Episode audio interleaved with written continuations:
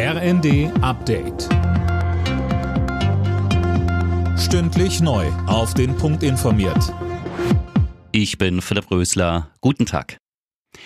Der neue Verteidigungsminister Pistorius will bald die Ukraine besuchen. Das hat er der Bild am Sonntag gesagt. Im Vorfeld geht die Debatte um Panzerlieferungen weiter. Tim Britztrup. Das zögerliche Vorgehen der Bundesregierung sorgt bei NATO und EU-Partnern zunehmend für Unverständnis. Polens Regierungschef Morawiecki nennt die deutsche Haltung zur Leopard-Lieferung inakzeptabel. Er will die Ukraine notfalls zusammen mit anderen Ländern mit Kampfpanzern unterstützen.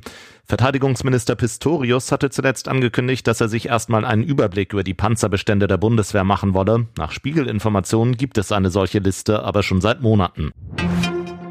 In der Nähe von Los Angeles sind zehn Menschen bei einem Schusswaffenangriff getötet worden. Der Täter feuerte in einem Club in Monterey Park um sich. Dort feierten Tausende das chinesische Neujahrsfest.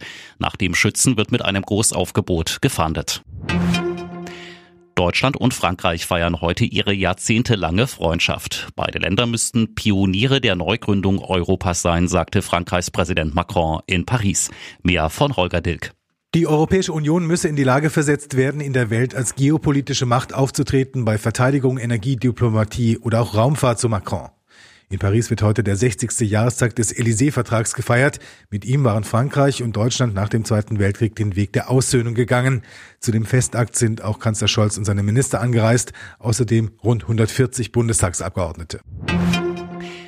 Wer seine Grundsteuererklärung nicht pünktlich, also bis Ende des Monats abgibt, muss erstmal nicht mit Strafen rechnen. Das hat eine Finanztippabfrage bei den Finanzämtern ergeben. Bislang wurden erst für etwa die Hälfte der 36 Millionen Immobilien die Erklärungen abgegeben.